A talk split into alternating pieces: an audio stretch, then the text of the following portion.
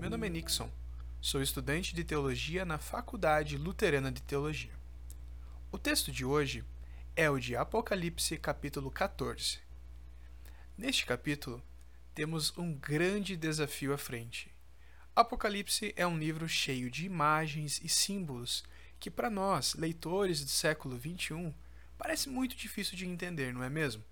Mas aqui eu gostaria de ajudá-las a compreender melhor o que o capítulo 14 nos tem a dizer. Lemos então alguns versículos. Então olhei, e diante de mim estava o Cordeiro, de pé sobre o monte Sião, e com ele cento e quarenta e quatro mil que traziam escritos na testa o nome dele e o nome de seu pai. Ouvi um som do céu como de muitas águas, e de um forte trovão, era como de arpistas tocando suas harpas. Eles cantavam um cântico novo diante do trono, dos quatro seres viventes e dos anciãos. Ninguém podia aprender o cântico, a não ser os cento e quarenta e quatro mil que haviam sido comprados da terra. Estes são os que não se contaminaram com mulheres, pois se conservaram castos e seguem o Cordeiro por onde quer que ele vá. Foram comprados dentre os homens e ofertados como primícias a Deus e ao Cordeiro. Mentira nenhuma foi encontrada em suas bocas, são imaculados. Então vi outro anjo, que voava pelo céu e tinha na mão o Evangelho eterno para proclamar aos que habitam na terra, a toda nação, tribo, língua e povo. Ele disse em alta voz: Temam a Deus e glorifiquem-no, pois chegou a hora do seu juízo. Adorem aquele que fez os céus, a terra, o mar e as fontes das águas. Até aqui. Este capítulo 14 de Apocalipse nos traz algumas imagens que são difíceis de entender, mas vamos lá. Primeiramente, nós temos a imagem do cordeiro, que felizmente não é tão difícil de entender. O cordeiro é aquele que João Batista nos diz: Eis o cordeiro de Deus que tira o pecado do mundo. Este é Jesus Cristo, nosso Senhor. Este é fácil, né? Mas olhamos aqui algumas imagens, alguns números: 144 mil.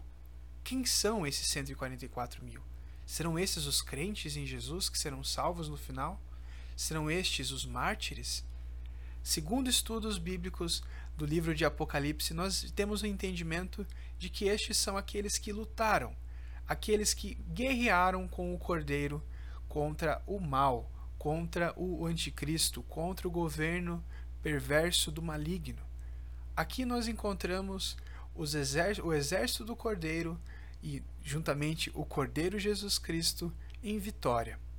Neste, neste capítulo, irmãos, nós temos algumas ênfases. As ênfases são as seguintes: nós encontramos os guerreiros do Cordeiro, que não se contaminaram com mulheres, e aqui nós podemos pensar, eles eram então celibatários não tinham relações sexuais por motivos de castidade, é um pouco mais profundo que isso, irmãos.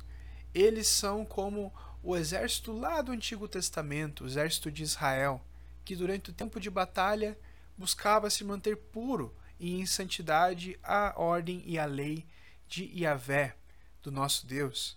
Dessa mesma forma, eles se mantiveram puros diante do Cordeiro. Mas por que se mantiveram puros? Se mantiveram puros porque a impureza estava à porta. E aqui nós precisamos nos lembrar que esta carta, esse livro de Apocalipse, foi escrito no contexto do Império Romano. O império em que havia uma figura muito grande que governava, muito grande e maligna, a Babilônia. Mas não a Babilônia dos tempos de Daniel, mas uma nova Babilônia, uma Babilônia que governava todo o mundo presente, o Império Romano. Essa Babilônia, ela prometia a paz romana, paz e segurança a todos os cidadãos. Ela prometia que havia sempre um governante que governaria, que era César. Mas aqui nós encontramos o juízo sobre essa Babilônia. Aqui nós encontramos vários juízos deliberados por anjos de Deus. A seguir, nesse capítulo 14, nós encontramos um anjo que nos diz: caiu, Caiu a grande Babilônia que fez todas as nações beberem do vinho da fúria da sua prostituição. Um terceiro anjo seguiu dizendo em alta voz: Se alguém adorar a besta e a sua imagem, receber a sua marca na testa ou na mão, também beberá do vinho do furor de Deus, que foi derramado sem mistura no cálice da sua ira. Aqui temos imagens e elementos como o vinho, como a ira de Deus sendo derramada. Irmãos, aqui temos o juízo de Deus sobre a iniquidade, sobre o mal. Mas, ao mesmo tempo, nós temos o atestado de vitória do povo de Deus sobre o maligno. Nós temos aqui o atestado de vitória de que é o Deus presente, o Cordeiro que tira o pecado do mundo, que dá a vitória sobre o mal e sobre o pecado. Aqui nós encontramos novamente a esperança do livro de Apocalipse. Temam, e, temam a Deus e glorifiquem-no, pois chegou a hora do seu juízo. Adorem aquele que fez os céus, a terra, o mar e as fontes das águas. Este é o nosso Deus, irmãos.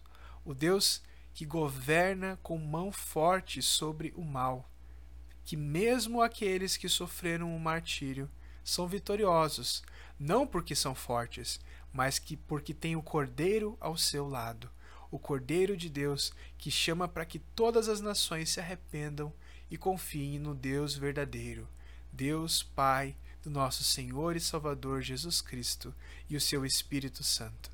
Amém.